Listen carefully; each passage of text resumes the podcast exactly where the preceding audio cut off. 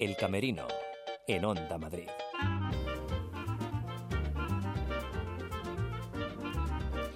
Hola, ¿qué tal? Bienvenidos al Camerino. Aquí estamos puntuales como cada sábado, dispuestos a subir el telón. Y ya veo entre bambalinas a Fele Martínez y a Nuria Nogueira. Enseguida charlamos con los dos y hoy también nos iremos a Nave 73, al Teatro San Paul, al Fernando Fernán Gómez y vamos a acabar brindando con un vermut y un potaje.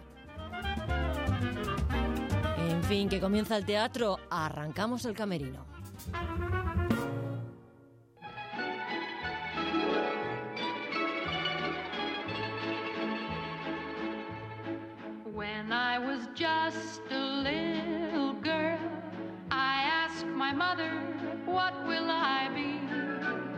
Mónica Regueiro, Fele Martínez, bienvenidos al Camerino, ¿cómo estáis? Pues muy bien, muy bien. Buenos Encantados días. de ¿Qué estar tal? aquí.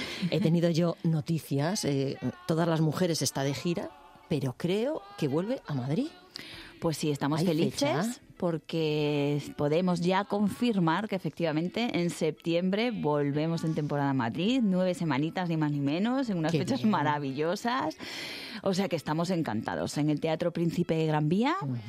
Así que ahí estaremos pues recibiendo el otoño con los brazos abiertos. Aquí estoy yo Y marcando en mientras, rojo. mientras tanto estamos, estamos calentando motores, o sea, bueno, ya venimos Sí. ya de, de una gira, de hecho ayer estuvimos actuando en Benicassim, más con lo cual la gente se lo pasó estupendamente y mañana nos vamos a, a- no, al revés, al revés, no está en Utrera y, y mañana vamos a Benicassim. Bueno, de todas formas, a- para que nadie se líe, página web donde buscamos los Eso bolos. es, en www.produccionesoff con dos Fs de Francia.com. Ahí está el listado con todos los vuelos hasta junio. Porque la gente de la radio ya sabéis que nos tiene de fondo mientras ellos hacen cosas y muchas veces cuando quieren apuntar no, no encuentran el, el bolígrafo.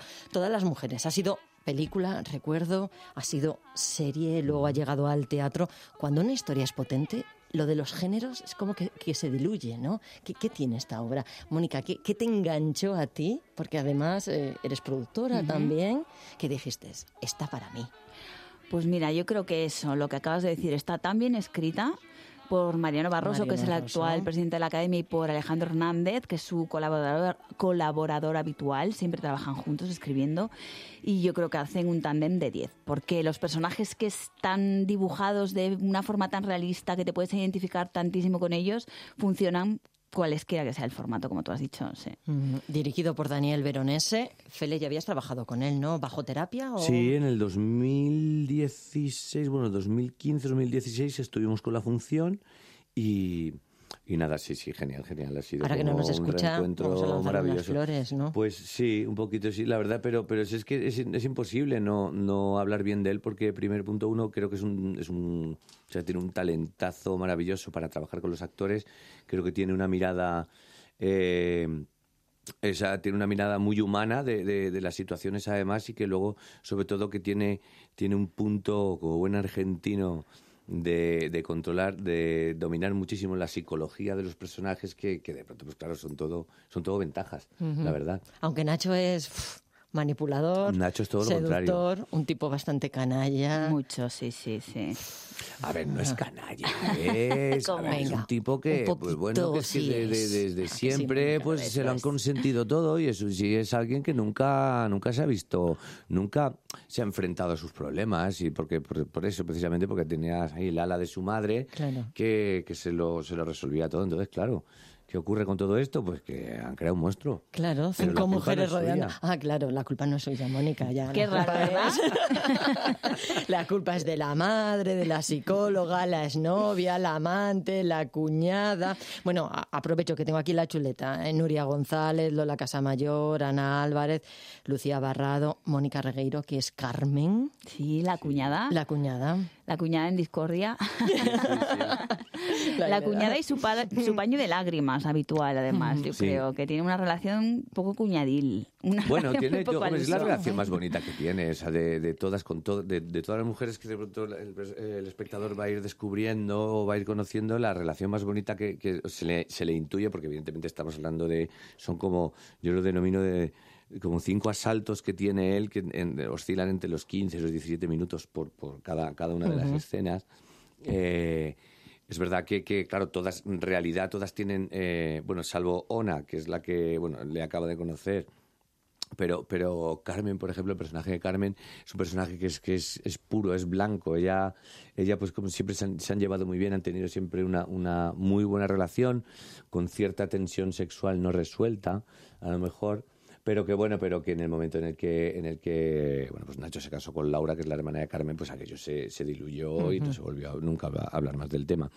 Pero, pero sí que es verdad que es la, es la relación como, como más sincera que tienen ellos dos. Fele, tú solo en el camerino, porque es camerino de chicos, no, no lo sé. Eh, ¿En la gira hay camerino de chicas? ¿O, Pues, o- o no? ¿O es depende cam- De- mucho, depende ¿eh? del es sitio. Sí, sí, depende un nos gusta del estar sitio. todo todas ¿Sí? juntas. Nos gusta estar Sí, todas sé que las podemos. Las seis. Sí, sí, sí, es verdad. Sí, porque es que es verdad que estar tú solo en un camerino, pues hombre, pues... eh, No, había pensado que a lo mejor era un poco aburrido, mientras en el camerino de las chicas era más divertido, pues a lo mejor te, te encontrabas un poco solo. Pero eso de los camerinos mixtos Claro. me parece bien. Sí, sí, procuramos que, y la gerente lo hace así, y la gerente en gira lo hace siempre así, que cuando hay camerinos grandes que podemos estar todos juntos y compartirlo, estamos todos en, en el mismo camerino, porque es un momento divertido, además, es un momento como Sí. de liturgia, cuando te estás preparando, y ahí tenemos la suerte, enorme suerte de que es- pues hay muy, muy buena energía y muy buen rollo con todo, con todo el grupo, y entonces lo disfrutamos, ¿no? Sí, es como, es como irte de excursión Sí. con Un el poco. cole. Está- o sea, a mí me encanta. Pero yo no sé si vosotros, depende de- del actor, hay alguno que necesita pues eh, ese momento de eh, mirar hacia adentro, de que no le molesten, de encontrarse con el personaje. No sé en qué momento vosotros veis el personaje. No sé si cuando os ponéis eh, sus zapatos o a lo mejor eh, su, su- su ropa y miráis al, al escenario y dice Fele, soy Nacho.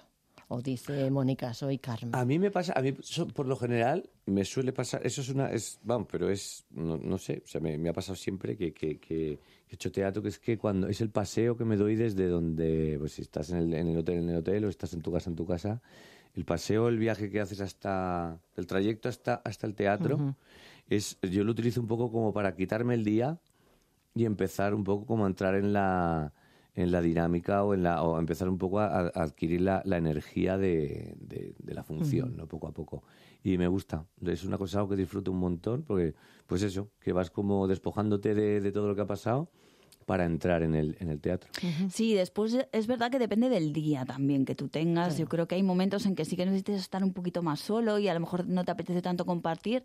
Pero fíjate, justo en esta función esto pasa de forma muy natural también. De repente Sí. alguien dice, es que hoy, mm, pues eso, o sin decirlo, ¿no? sin decirlo hay como no de mucha pronto, pues, comunicación no te- pues, verbal. eh, hay te uno que no está. te, te te vas te vas te buscas Y se va a y concentrar está, y sí. a Sí, sí. buscarse eso, su espacio, y no Mm. pasa absolutamente nada. Los dos habéis hecho muchas cosas, habéis hecho mucho cine, habéis hecho televisión, pero claro, como estamos en el programa de teatro de, de Onda Madrid, eh, ¿qué tiene el teatro? ¿Qué, qué, qué lo diferencia de, bueno, pues no sé si es ese pellizquito en el, en el estómago, es eso de que se repite y puede crecer, o que la función e- es, única? ¿Qué os aporta a vosotros Pues el todo eso. teatro? Todo eso, a mí, sobre todo lo que, lo que me aporta es la sensación de que, de que, de que te has ganado lentejas. Cuando, cuando, sí, sí, cuando, la sensación que tienes cuando terminas una función de teatro, se encienden las luces, la gente pues, aplaude, o sea, has notado un poco cómo, cómo ha ido, se ha, se ha emocionado, se, ha re- se han reído. eh, esa sensación de, de, de, pues eso, puto, cuando cae el telón, cuando lo hay, cuando no es, cuando, cuando haces mutis y, y ya te, te vuelves al camerino, esa, y sobre todo cuando ha sido una buena función, pues es una sensación de, de pues eso, de, como de, de como de, de- de llenazo total, ¿no? De, bueno, pues te has vaciado por un lado, pero por otro lado te has cargado de otras cosas. ¿no?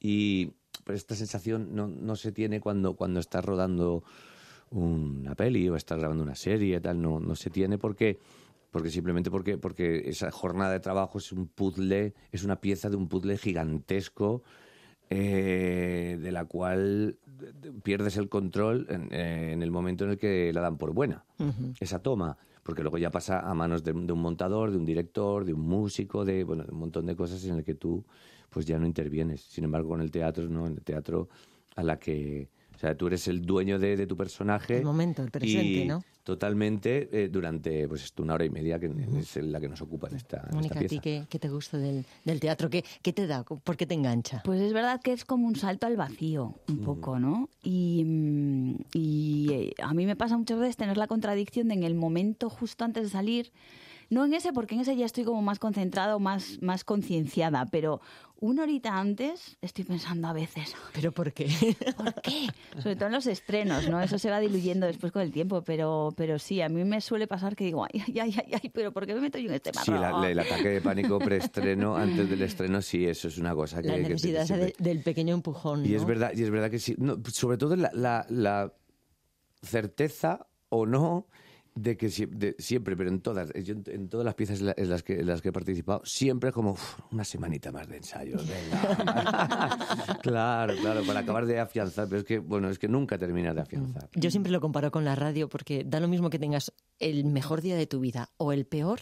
Al día siguiente o la función siguiente tienes que volver a empezar. ¿no? y, y eso también te lo da el, el teatro, Sí. el presente, el arraigarte al, al presente. Con ¿no? lo que tengas tienes que salir, Y efectivamente. luego el goce, el goce de, de- de a medida que van pasando las funciones y cada vez esa te- te- la tienes más controlada, o sea, como, como el, el, eh, ya empiezas a, cuando empiezas ya a, a- a investigar en el matiz, ¿no? En, el- en el- ya casi empiezas a, ya, ya casi es cirugía lo que dices, ¿no? O sea, pues ahora voy a, ahora, por lo que sea, te vas dejando llevar por la compañera, en este caso, y, y, y no sé por qué, pero un día te sale con mu- muchísima mala leche una, un- una, una réplica y notas cómo le llega y cómo de Sí. pronto ella eso como que lo habita y te lo y te la y te la devuelve y, te- y aquello de pronto se convierte en un, en un baile maravilloso.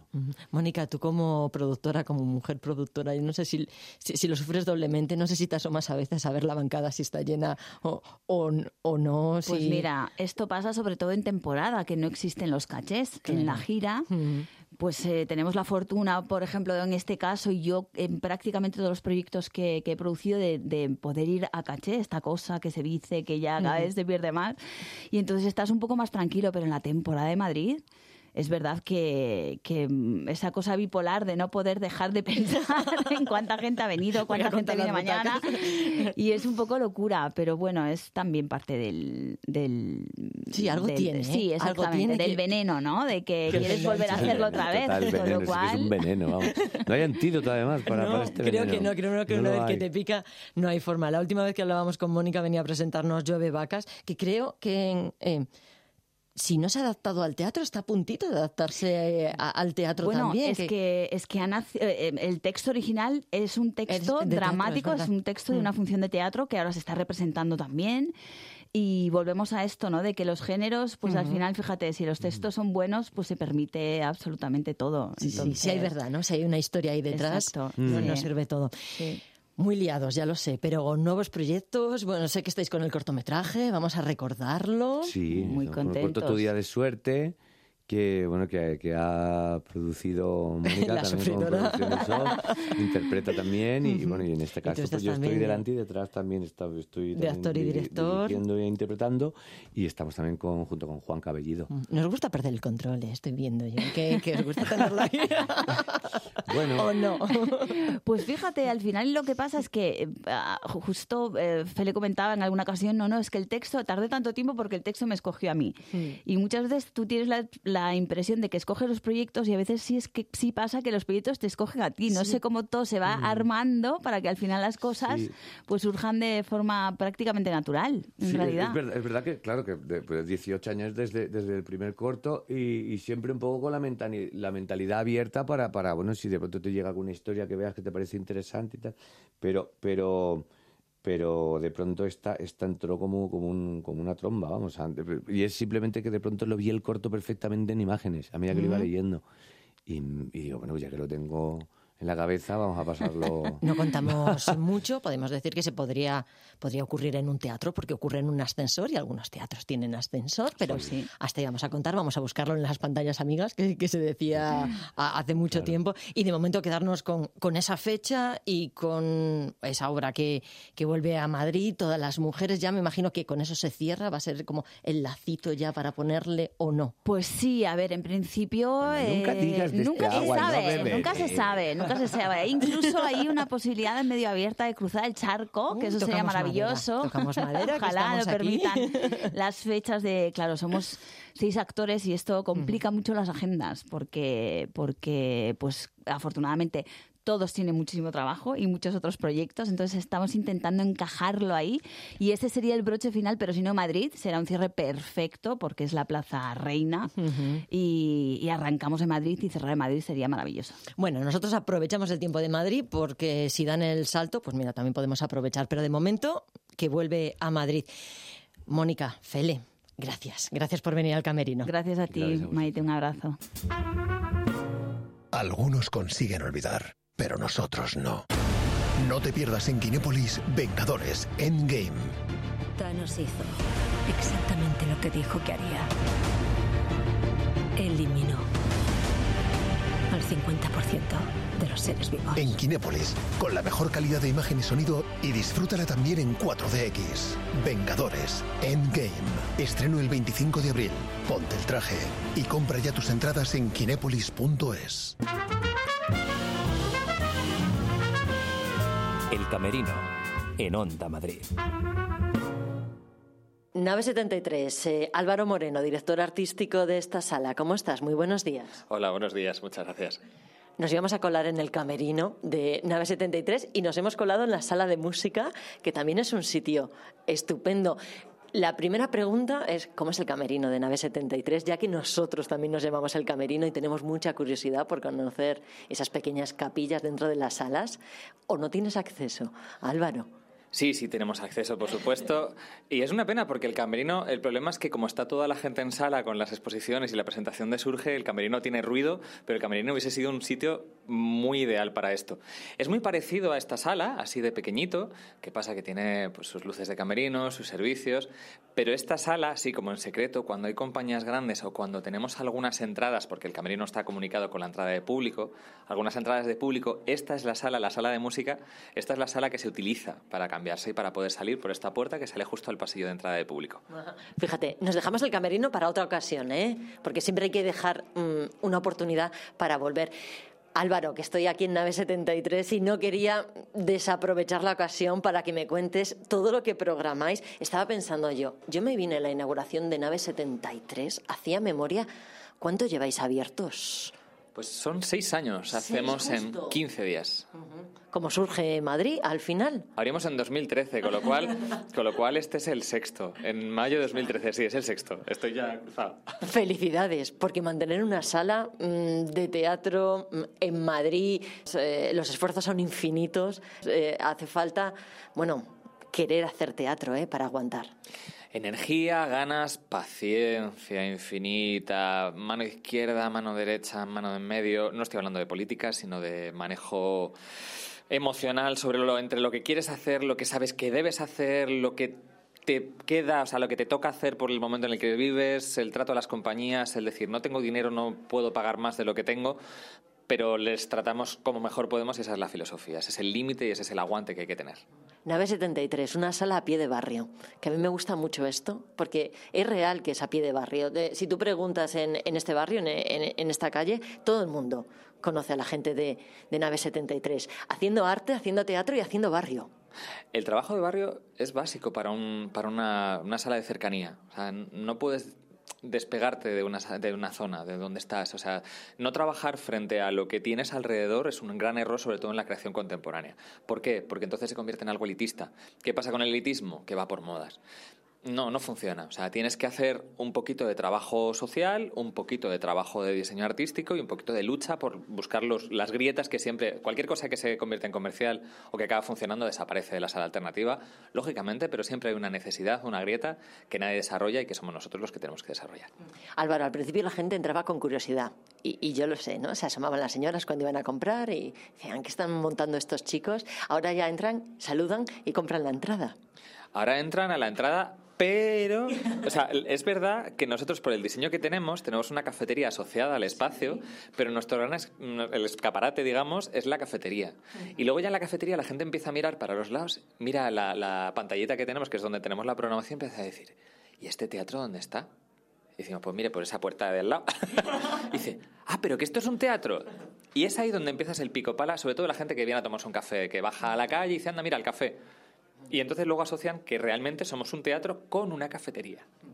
Y ese es, o sea, es un valor añadido de la cafetería para nosotros. No es una cuestión económica, es una cuestión de imagen. Nave 73 tiene un escenario relativamente grande para ser una, una sala pequeña, un escenario para que nuestro público se, se pueda hacer la imagen, un escenario con gradas, pero un escenario medio, vamos a decir, ¿eh? Dentro de las alternativas es una sala grande, pensando que la cuarta pared es muy grande y tiene un peine enorme y mucha altura, el mirador también pero realmente tenemos un escenario de 11 metros de ancho por en una zona 9 de boca y en otra zona 10 y una falsa chácena, un huequito al fondo, que ahora mismo he metido un coche, eh, que será de, de 3 por 2 más o menos, o sea, son unos 115 metros cuadrados, 120 casi. Y aloja propuestas muy diferentes, desde muy chiquititas a otras medias y luego unas que triunfan aquí y luego ya sé que las salas convencionales Álvaro os la roba, que, eso también, bueno, pues nos da alguna alegría. Vamos a repasar la programación que tenéis, por ejemplo, ahora que nos hemos pasado por Nave 73, si queremos sacar entradas, mm, ¿qué podemos ver? Pues mira, el diseño base, para que nos hagamos una idea, en general suele ser entre semana tenemos obras eh, con un nivel de experimentación y de riesgo mucho más marcado, en fin de semana obras que pueden considerarse alternativas, por supuesto, pero un poquito más cercanas a lo habitual, y luego por las noches de los viernes y sábados lo que damos en llamar golfas. Golfas, por utilizando el término más sesentero y cincuentero de la palabra, que son a las diez y media, que de golfa no tiene nada. Sí, pero son obras más urbanas, más cercanas, que podrían estar en probablemente en un Latina, en un Lara, que es donde suelen acabar yendo y, jugamos con esas tres líneas. Entonces, mira, entre semana tenemos dos obras. El miércoles y el jueves tenemos una obra que se llama Tiziana, que es sobre el suicidio de una chica que fue acosada en redes en Italia hace un año y algo. El jueves tenemos la segunda parte de un decálogo, se dará una decalogía en su momento. Ahora llevan tres, que es la segunda parte del decálogo de la ciudad sin nombre, los chicos de bisturí en mano. En Surge tendremos la tercera parte. Hemos hecho la primera en mayo, o sea, en marzo, perdón, la segunda que se llama Todo es plástico los jueves de abril y la tercera en mayo que será Territorio Siboney. Luego ya, en fin de semana, viernes, sábado, domingo, tenemos una versión extrema sobre eh, lo que es el, infierno, o sea, la parte del infierno de Dante.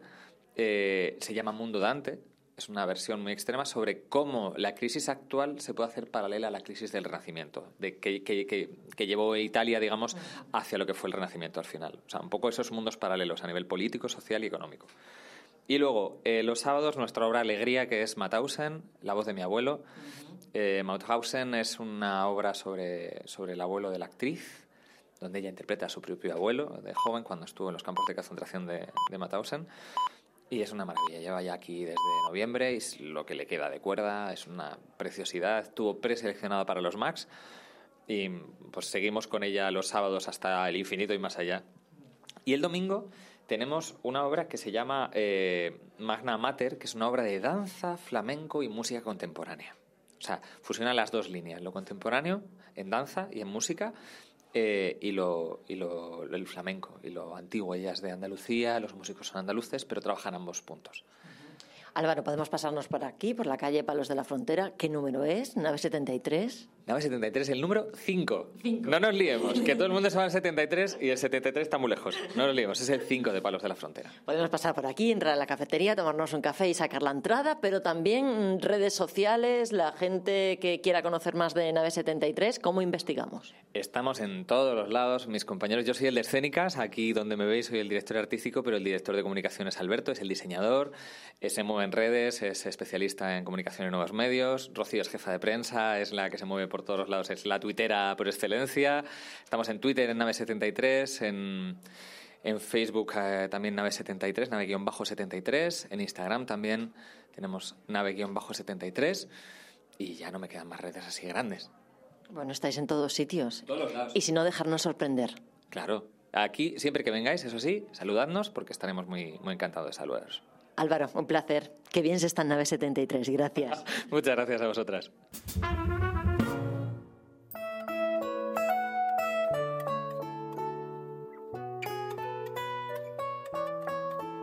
Nos vamos casi casi de estreno el 27 de abril en el Teatro San Paul y de mano de la compañía La Bicicleta vamos a poder ver y disfrutar el musical Pinocho. Y hoy saludamos a su director musical, al autor de la banda sonora de este espectáculo, Nacho Mañó. Eh, Nacho, gracias por atendernos en sábado, que es el día de descanso. Buenas, buenos días a todos y muchas gracias a ti, Maite. Oye, música o musical infantil, eh, me corrijo yo misma, porque casi mejor decir, para todos los públicos, familiar. Es importante que vayamos todos al teatro.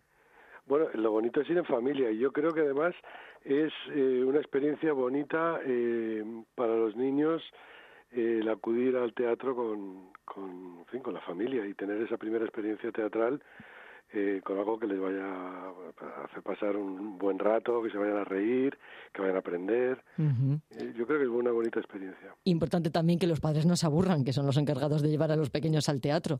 Hay que hacerlo para toda la familia. Para toda la familia, claro. Por eso tratamos de que el espectáculo sea, fin, tenga tenga tenga colorido, tenga música, tenga eh, dinámicas y, sobre todo tenga, tenga también, pues eso, moraleja, ¿no? Cuéntanos cómo llegó a tus manos este proyecto, no sé si fue un encargo, si trabajas habitualmente con la compañía La Bicicleta, si es la primera vez que haces un musical infantil, cuéntanos. Pues mira, em, esta es mi segunda experiencia con, con la compañía. Eh, hay que decir que esto es una cosa muy familiar, porque somos vecinos, somos vecinos de, eh, de veraneo en Denia, y en la playa nos encontrábamos y hablábamos de música, hablábamos de teatro y surgía siempre, eh, en fin, un poco la, la, idea de que en un futuro pudiéramos hacer algo juntos. Que te liaron. Y, me liaron un poquito, pero con una idea muy bonita, que fue la de los músicos de Bremen, que ha estado en cartel durante esta Navidad, ya lo, hemos repuesto porque fue, fue un éxito, a la gente le, le gustó mucho. Y entonces eh, Julio me propuso hacer esta revisión de un montaje de sus primeros montajes, ¿no? Que fue Pinocho. Y, y, la verdad es que es muy inspirador, ¿no? Enfrentarte a, a Pinocho y la manera en que uno recuerda aquel cuento de, la infancia. Mm, el buenazo de Gepeto, la, bella hada azul, la, ballena, el titiritero, el propio Pinocho que está descubriendo el mundo. No sé cuáles fueron tus referentes. Algunos tenemos el referente, bueno, pues del clásico de Disney. A la hora de, hacer la banda sonora, ¿había algún referente o buscaste alejarte de lo que ya tenías en la cabeza? No, de, de hecho, eh, me gusta trabajar así, me gusta trabajar sobre el guion y, y por supuesto que estamos siempre, eh, como decir, ¿no? Pues eh, se, se, traspapelan las ideas, ¿no? Van pasando de, una cosa a otra, ¿no? Así es un poco el mundo del creador, realmente es agarrar de aquí y de allá, ¿no? Pero yo quería llegar a, a la, a la creación de estas canciones pues con la, con la mente en blanco, ¿no? Leyendo el guion y viendo que me inspiraban esas palabras y, creo que ha quedado una cosa bastante espontánea. En algún momento me suena a Disney, pero en algún momento me suena a los Beatles también. O sea que, que, hay un poquito de todo, ¿no? Un poquito de, de, los sonidos de mi infancia. Canciones en directo. Eh, yo no sé si es un hándicap a la hora de componer, porque los, eh, los actores no solo cantan, sino que bailan, están a mil cosas en el escenario. Yo no sé si eso el compositor lo tiene en cuenta eh, a la hora de hacer la banda sonora. Sí, sobre todo los ritmos, ¿no? Los ritmos y, y la parte, digamos, mm, eh, dramática, por así decir, ¿no? Que es eh, dentro de las canciones hay diálogos, hay persecuciones en ocasiones, o hay enseñanzas, o hay, en fin, distintas cosas, ¿no? Entonces eh, has de estar al servicio del texto, ¿no? Y al servicio de la acción en ese momento sobre el escenario. Entonces sí, has de tenerlo en cuenta.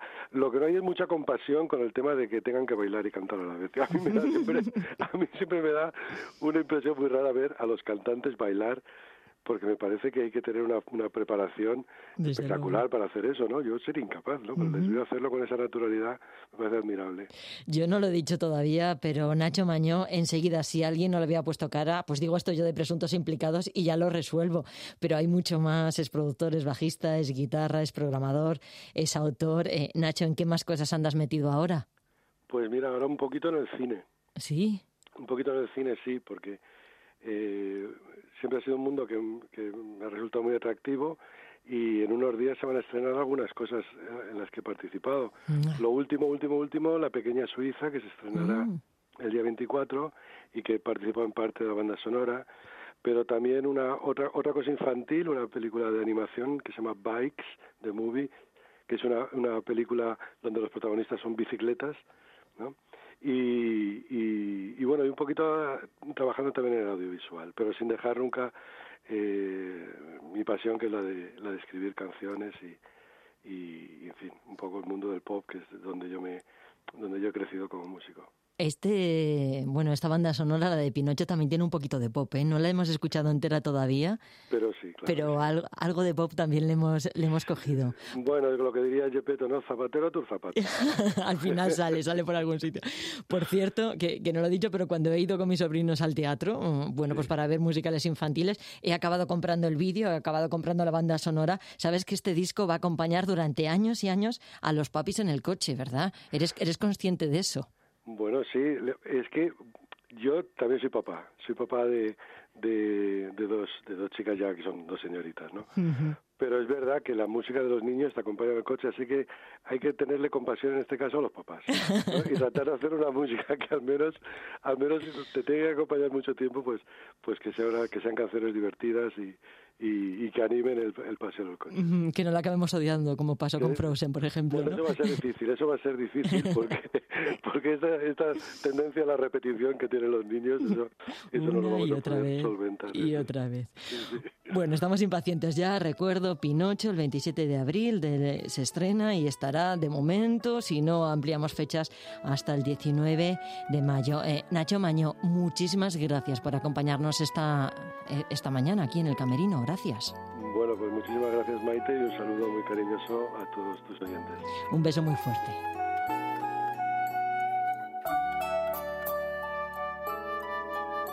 Soy hada de cuento, ahora veréis como un muñeco vida daré. Hada de cuento, mi oficio es muy divertido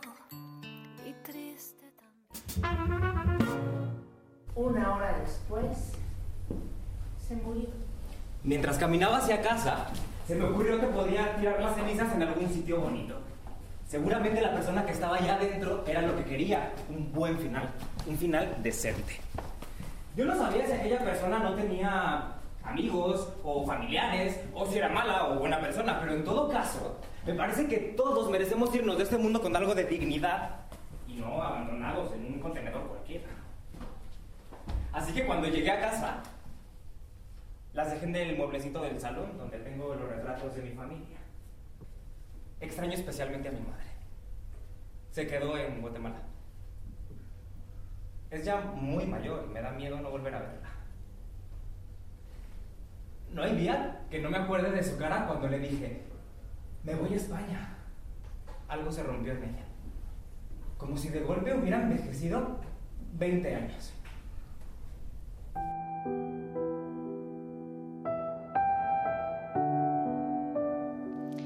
Cuando caiga la nieve, premio Calderón de la Barca que regresa Mando, Fernán Gómez, comedia negra, que entrelaza las historias de cuatro personajes alrededor de un hecho curioso, el robo de una urna funeraria en una calle de Madrid. Madrid como una sociedad llena de contrastes, en palabras de su autor, Javier Vicedo. Yo creo que fundamentalmente es un mosaico de Madrid, un mosaico anómalo. Un retrato tan característico de Madrid no fue ir directamente a lo, más visible de Madrid, ¿no? lo que sería un, un visionado turístico, sino que busca más al fondo historias que pueden pasar más desapercibidas, eh, pero que sin embargo se dan cotidianamente en Madrid. Entonces, bueno, era construir una imagen de la ciudad, pero precisamente con, con voces que seguramente no, no, llaman tanto la atención, pero que conforman igualmente Madrid, ¿no? Madrid es el escenario de esta comedia negra que retrata una sociedad llena de contrastes. Pero en realidad cuando yo escribí Cuando caiga la nieve, no estaba pensando en hacer un retrato de Madrid. Sencillamente empecé a escribir una historia que, que de alguna forma me, me, llamaba la atención. Había como unas voces ahí, como unas atmósferas que, que quería trabajar, que, que, sentía que, que, me estaban por alguna razón diciendo que había que desarrollarlas. ¿no? pero no, no había una pretensión clara de voy a hacer un, retrato de Madrid. Eso lo veo claramente ahora. Ahora digo, vale, los 10 años que estuve en Madrid en realidad han quedado condensados de alguna manera en, en esta obra, ¿no? Cuando caiga la nieve.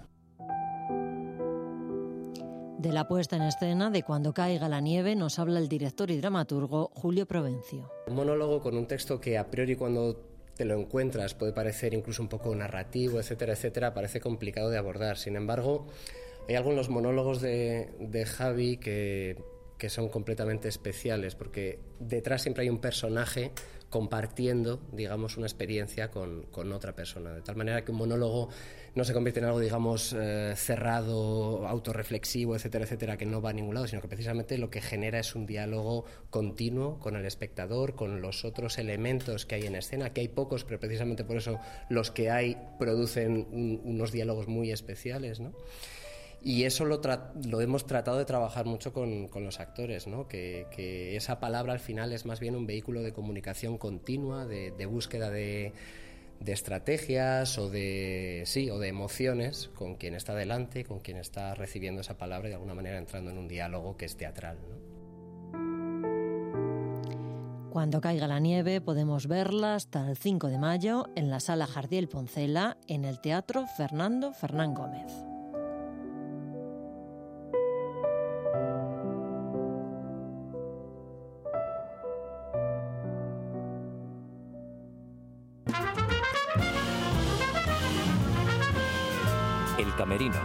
En Onda Madrid. Si te gusta el cine, te mereces Kinépolis. Encontrarás la mayor variedad de contenidos y la mejor calidad de imagen y sonido. Compra tus entradas en kinépolis.es y disfruta del mejor cine.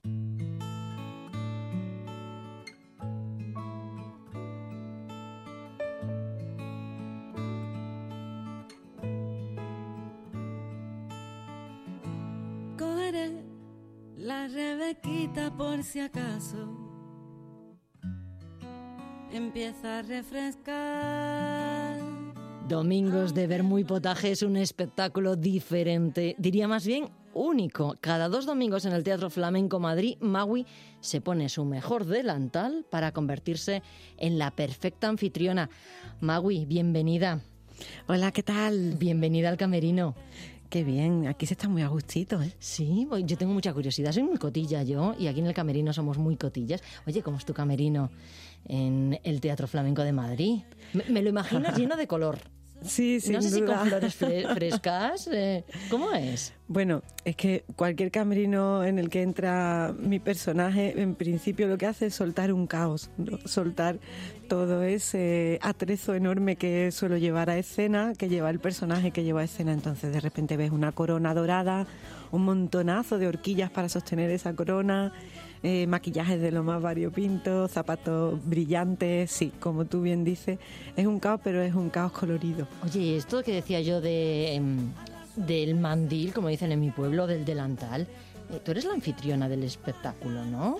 Exactamente. Y lo del potaje es verdad, no, no me lo he inventado, es potaje. Es potaje de Utrera, además. De Utrera porque tú eres de Utrera. Exactamente. Pero, Entonces... ¿Potaje del que huele? ¿Del rico? Hombre, claro que sí. Mientras lo estoy cocinando en el escenario, ya empieza a soltar ese o de toilette o de potaje.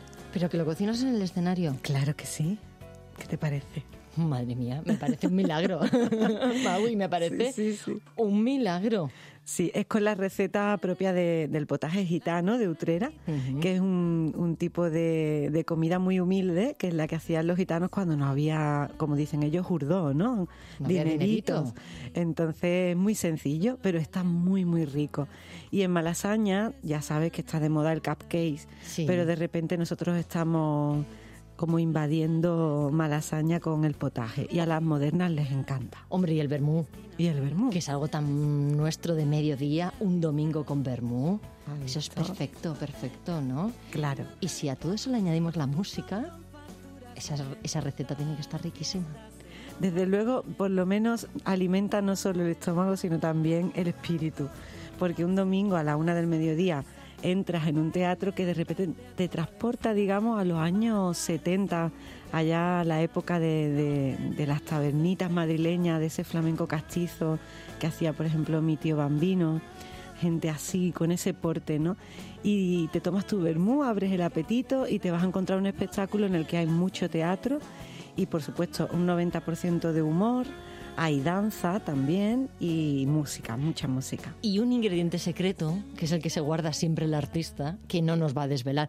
Eh, lo acaba de decir. eh, en el caso de Magui, podríamos decir esto tan típico de de casta le viene al galgo, porque Magui es sobrina de Bambino, es hija de guitarrista y del guitarrista y compositor Miguel Ramírez, y nació y creció entre guitarras. Magui, te tenías que dedicar a esto. No, no había más remedio, ¿no? Eso, parece, yo intentaba evitarlo, pero al final parece que era una misión. Intenté estudiar otras cosas y, el, escenario ha tirado de mí. Yo no he podido hacer nada para evitarlo y me he entregado y, y aquí estamos. Pero sí, desde pequeña en casa ya la guitarra de mi padre, los cantes de mi tío y todo ese compás de Utrera que está en el disco duro de mi memoria, ¿no? Fernanda, Bernarda, Gaspar, Perrate, ese, ese, ese compás tan primitivo de mi tierra es lo que yo intento mantener en mi música, aunque sea una evolución, aunque yo lo que haga sean canciones, pero eso está ahí. Y, y luego está también, por supuesto, el teatro por curiosidad mía propia. No pudiste elegir, ¿no? Eh, música o, o teatro, me quedo con las dos. Exactamente. Es que no se puede... ¿Para qué? ¿Para qué elegir? Es verdad, ¿para qué elegir? Sobre todo si haces canciones, porque las canciones al fin y al cabo son historias. Y llevar un personaje a escena, como es mi caso, te da ese plus de poder trabajar eh, un show que va más allá del concierto. Eh, yo siempre lo denomino como experiencia, ¿no? Hay algunas personas que me dicen, ay, este concierto lo deberían de recetar en la seguridad social. Y es por eso, porque tiene un ingrediente muy teatral y muy humorístico también. Fíjate que yo con el título, lo de los domingos de vermú y potaje, yo, yo he pensado, esto alimento para el cuerpo y para el alma. Sin duda. ¿No? Sin duda, sin duda. Rellenamos lo que necesitemos. Eso es. Es que yo creo que eh, ver un buen espectáculo al final es un regalo, es un regalo y yo lo llamo terapia de belleza también, ¿por qué no? Porque eh, la música te regenera por dentro, no hay spa mejor que un concierto y sin más si está mezclado con todo esto que hablamos, danza, teatro, humor. Magui, eh, acabas de publicar el quinto disco ya, ¿eh? Sí, cómo pasa el tiempo. ¿Cómo pasa el tiempo? Por arte de magia, podríamos decir. Por arte de magia, totalmente, sí. Ese es el título de, de este trabajo. Y Segundo en solitario. Segundo en solitario. Y un poco viene, este título hace un poco alusión a, a- al origen de, de las canciones, a cómo un papel en blanco de repente ti- contiene una historia, con unos andamios armónicos, con una melodía, con un, con un sentido, con unos versos. ¿Qué pasa ahí? Eso yo a veces pienso que qué tipo de arte puede ser sino magia. La magia de la palabra, que yo creo que al final y es lo que une al teatro y, y a la música, ¿no? La palabra. Exactamente, exactamente. Desde luego, mm, para mí lo principal es contar una historia. Si no existe una historia, yo no soy una cantante que busque eh, eh, desarrollar mi voz, aunque me encanta estudiar, investigar, trabajar, pero mm, no trato de lucir eh, mi voz como instrumento, sino más bien de expresar y de contar una historia que quiero que llegue al espectador. Entonces, por eso cojo otras herramientas, por eso me sirve muchísimo el teatro o hacer un poquito de bailecito, pero todo lo que sea comunicar la historia que hay en la canción. Oye, por arte de magia, eh, este nuevo disco que está recién salidito, que es un bebé, ¿eh? ¿ya, lo vas a incorporar eh, a los domingos de, de potaje y vermú? ¿Ya, ya lo vamos a poder escuchar? Poco a poco sí, poco a poco sí, porque los domingos de, de Vermú y Potaje son dos veces al mes, entonces mm, dan ganas de hacer algunos cambios, nunca es igual, nunca se repite igual, siempre vienen invitados diferentes. Y al final pues es un proceso también que nos sirve a nosotros para investigar y ver, comprobar qué pasa con esas canciones cuando las prestas a un público determinado, en un contexto determinado, así que vamos poco a poco metiendo canciones del nuevo disco. Y compartir escenario con... Ha pasado gente muy grande por, eh, por estos domingos de, de potaje y vermú o de vermú y potaje. eh, Martirio estoy pensando, ¿no? O La. Mari de Chambao. Sí. Qué, qué gusto compartir escenario con esas pedazos de mujeres. Sí, sí, sí. Bueno, Martirio es mi madrina artística y yo la adoro porque además es auténtica. Es una madrina que te dice, tira por aquí que el camino es más corto y nunca se equivoca. Si tú te caes es porque tú has querido caerte y aprender por ti misma, pero ahí tengo yo una buena consejera espiritual del corazón y de, y de la vida.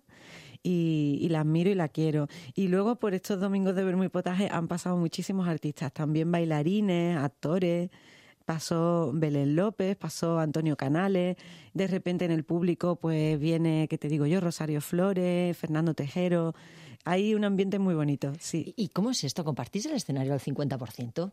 ¿O tú eres la anfitriona y ellos eh, te, te, ofrecen cosas? ¿Cómo, ¿Cómo, va, Magui? Cuéntanos un poco, lánzanos el, el anzuelo para pues, que piquemos. Mira, te puedo decir que hay como mmm, tres tipos de invitados. Uno que viene a escena, que me trae un elemento, un ingrediente del potaje, que yo mientras estoy cocinando a compás se me ha olvidado ese ingrediente. Entonces aparece, ya sea actor, músico o cantante, aparece con ese elemento, con ese ingrediente que le falta al potaje. Y la me tacita ayuda. de sal, por, Por si se te ha olvidado, ¿no? El laurel. El laurel. Entonces entran en mi cocina y conversamos un poco, suceden cosas en esa cocina psicomágica. Hay un poquito también de entonces de, mm, de improvisación. Mucho, sí. Mucho. Sí, sí, sí. Un poquito no, hay, hay, hay mucho de, de, que el ambiente marque cómo Sí, va a ser el sí. encuentro, ¿no? Y además a mí me encanta, estoy experimentando mucho porque me encanta romper, yo le digo la quinta pared, por si hay alguna espiritual que atravesar, ¿sabes? O sea, que ya no rompemos la cuarta, que es la, la pared esa física de- de- del público, no a la italiana, sino que tú, la quinta. Hombre, vaya sé que haya algo espiritual por ahí que rompe. Que haya algún bloqueo, ¿no? Y me gusta eso, que la gente se sienta como, como si estuvieran en, la, en una cocina. En las cocinas pasan cosas muy interesantes. Siempre. ¿eh? El alma de una casa, yo diría que es una cocina. Exacto. Y ahí se nota en ese teatro, porque de repente el otro día, por ejemplo, se me cayó un tomate de la mesa y rodó hasta el borde del escenario. Y un señor, aparentemente muy tímido, se levantó, cogió el tomate, subió al escenario y me lo dio. Y yo tuve que ponerme el tomate en el pecho, en el corazón y hacer como que la tía, ¿no? La patata. Porque, claro, tienes que estar preparada para ese tipo de, de, de cosas espontáneas que suceden ahí. Por eso dejamos un espacio importante también a la improvisación. Y decías tú, el 90% es la risa, el humor. Sí. Esto es, eh, además de mm, reconfortar, que, que decía yo, es- esto es una terapia. La terapia de, de la risa y de compartir, ¿no? Sí, es muy importante reír y hacer reír es algo muy serio, es complicado. Para mí es muy natural, ¿eh?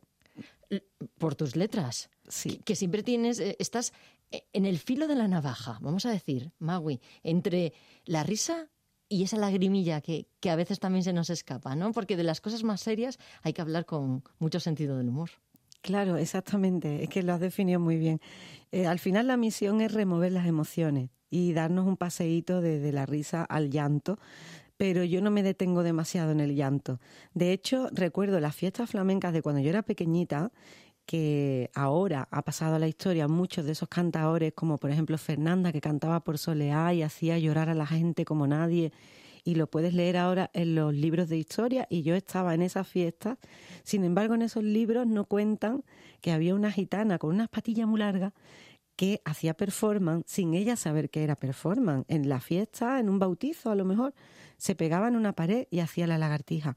Y a lo mejor se quedaba 30 minutos de manera inquietante haciendo la lagartija, sacando la lengua a los gitanos que pasaban. Entonces generaba un ambiente de guasa que luego era propicio para que Fernanda cantara por Soleá y lloraran. A lo mejor estamos demasiado pegados a las etiquetas, Magui. Y a mí me da la impresión de que ni tu música, ni tu arte, ni tu espectáculo de teatro tiene una etiqueta fácil. No la tiene, efectivamente, no la tiene. Y además pasa que el público a veces eh, le falta la curiosidad por descubrir algo nuevo, ¿no? Parece que si no tiene esa etiqueta es como que no arriesgan, ¿no? Parece que nos tienen que decir a reír, a llorar. Exactamente. O esto es flamenco, o esto es pop, o esto es... Todo tiene que tener como un, un título muy claro, un casillero. Y ahora, bueno, por suerte la cosa está cambiando y la gente empieza a venir a descubrir qué es eso y el boca a boca hace que cada vez vengan más gente, ¿no? Pero es una cosa que ha costado 17 años hasta llegar aquí. Vamos, que no acabas de empezar, Magui. No, no. Para improvisar tienes que llevar mucho recorrido, ¿no? Tienes que saber eh, de, de lo que estás eh, hablando o de lo que estás sí, cantando, sí, ¿no? Sí, A mí siempre me ha gustado desde el principio, ¿eh? asomarme al abismo y sin que nadie me empujara yo me tiraba, porque creo que eso es lo emocionante de la vida, ¿no? El no coger siempre por el mismo camino, de decir, a ver, si yo cambio aquí esto, ¿cómo va a reaccionar el músico que está al lado? ¿Cómo va a reaccionar el público? ¿Y qué me va a pasar a mí? Eso es maravilloso, es, es crecer. Magui, ¿hasta cuándo en el teatro? Porque ahora tienes que dividirte entre ese niño chiquitito que acaba de nacer, eh, el disco por arte de magia. Me imagino que el teatro también reclama tu, tu atención. Ah, ¿Vas a mantener en paralelo los dos proyectos? Sí, sí, hija mía, voy a ser valiente y me voy a atrever con una gira de presentación de Por Arte de Magia, en la que también eh, vamos a pasar por, por, vamos, por todas las ciudades de España y, por ejemplo, en Madrid estaremos el 5 de marzo en la Sala Galileo. Y recomiendo a todos los oyentes que vengan porque además tiene mucho de teatro también y vendrán algunos actores amigos a participar.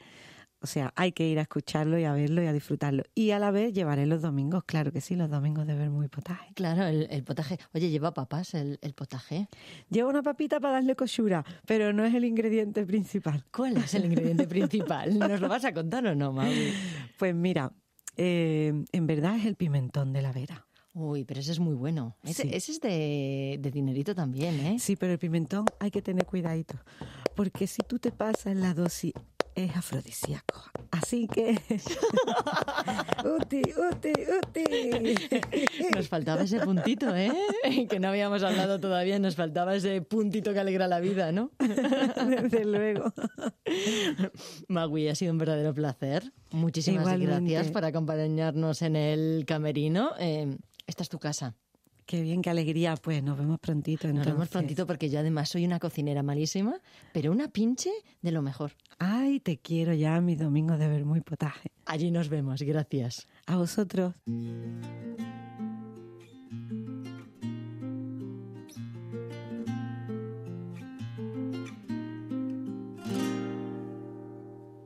Yo que suelo encontrar la belleza en cualquier rincón. Yo que ya anhelo de vivir con el duende que un día mi mano agarró. Ahora habitan ballenas en mi interior y revuelve Pues hasta aquí el camerino. Disfruten del teatro, disfruten de Madrid. Adiós.